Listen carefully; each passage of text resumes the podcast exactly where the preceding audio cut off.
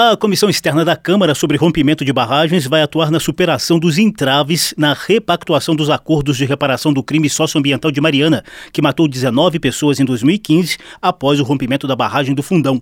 Um balanço da situação realizado na primeira audiência do colegiado mostrou atraso nas negociações e dúvidas quanto aos pontos cruciais, como o valor global e prazo das compensações, além da responsabilidade pela execução de obras. A repactuação dos acordos é mediada pelo Conselho Nacional de Justiça desde 2021, diante do fracasso de reparações conduzidas pela Fundação Renova, representante das mineradoras Samarco, Vale e BHP Billiton.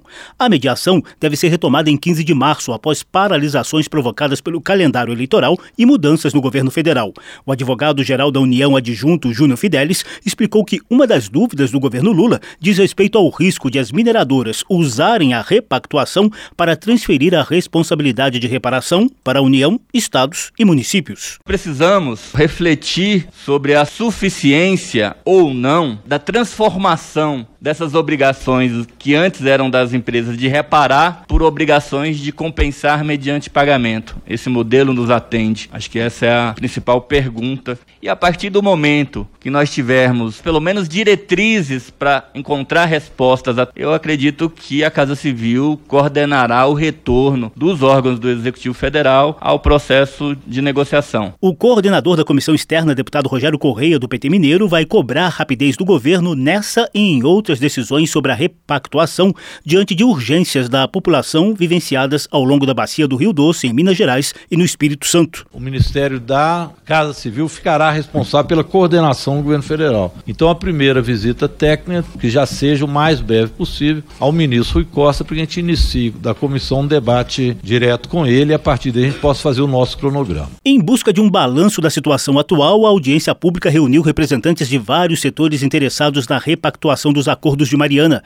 De imediato, o coordenador nacional do Movimento dos Atingidos por Barragens, Jocely Andreoli, resumiu o resultado do atraso nas ações efetivas. O que é verdade até agora é que teve um crime esse crime matou pessoas, destruiu um dos principais rios em Minas Gerais, que é o Rio Doce, contaminou o litoral capixaba e até hoje não se reparou. Primeiro, porque confiaram à empresa criminosa reparar o crime. Foi desastrosa também as posturas dos governos e das instituições de justiça. Sete anos depois, a verdade é que esse crime ele, ele aumenta cada vez mais. Mariana, os atingidos já não são mais os mesmos. Pessoas morreram sem ter o acesso ao reassentamento. Diretamente de sua propriedade na Ilha Brava, na cidade mineira de Governador Valadares, Joelma Teixeira exibiu imagens do efeito do assoreamento do Rio Doce por lama e blocos de rejeito de minério de ferro, que afetam a saúde e a produção dos pequenos agricultores da região.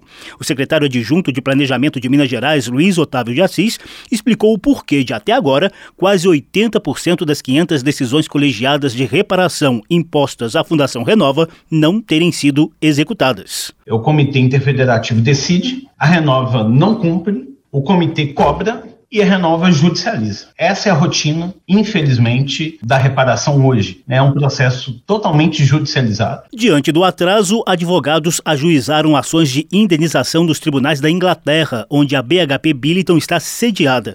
Uma das sentenças é esperada para 2024, com possibilidade de acordos prévios neste ano. Porém, o procurador da República, Carlos Ferreira da Silva, que coordena a força-tarefa do Ministério Público sobre Mariana e Brumadinho, teme pelos efeitos dessa ação judicial internacional. Porque o pressuposto do acordo na Inglaterra é o fracasso do processo judicial brasileiro além da terrível dano à imagem do Brasil de haver um acordo na Inglaterra, esse acordo na Inglaterra, na prática, vai inviabilizar um acordo no Brasil. O mediador do Conselho Nacional de Justiça, Luiz Fernando Bandeira de Mello, reforçou o discurso de que a repactuação é o melhor caminho para garantir efetivamente o atendimento dos direitos dos atingidos e das regiões afetadas pelo rompimento da barragem do Fundão. É claro que o acordo dos sonhos não sairá necessariamente dessa mesa. Se lida sempre com o possível. Ao mesmo tempo, eu tenho convicção de que não trabalhar pelo acordo é não trabalhar pelo interesse dos atingidos. Eu não consigo imaginar um contexto em que um juiz singular fosse condenar qualquer empresa numa, numa conta de 65 bilhões de reais. E se o juiz der, o tribunal reforma. E se o tribunal não reformar, o STJ reforma. E se o STJ não reformar, tente você depois executar uma sentença de 65 bilhões de reais. É inexequível. Não acontece. Os 65 bilhões de reais citados por Bandeira de Melo são relativos às verbas compensatórias negociadas pelo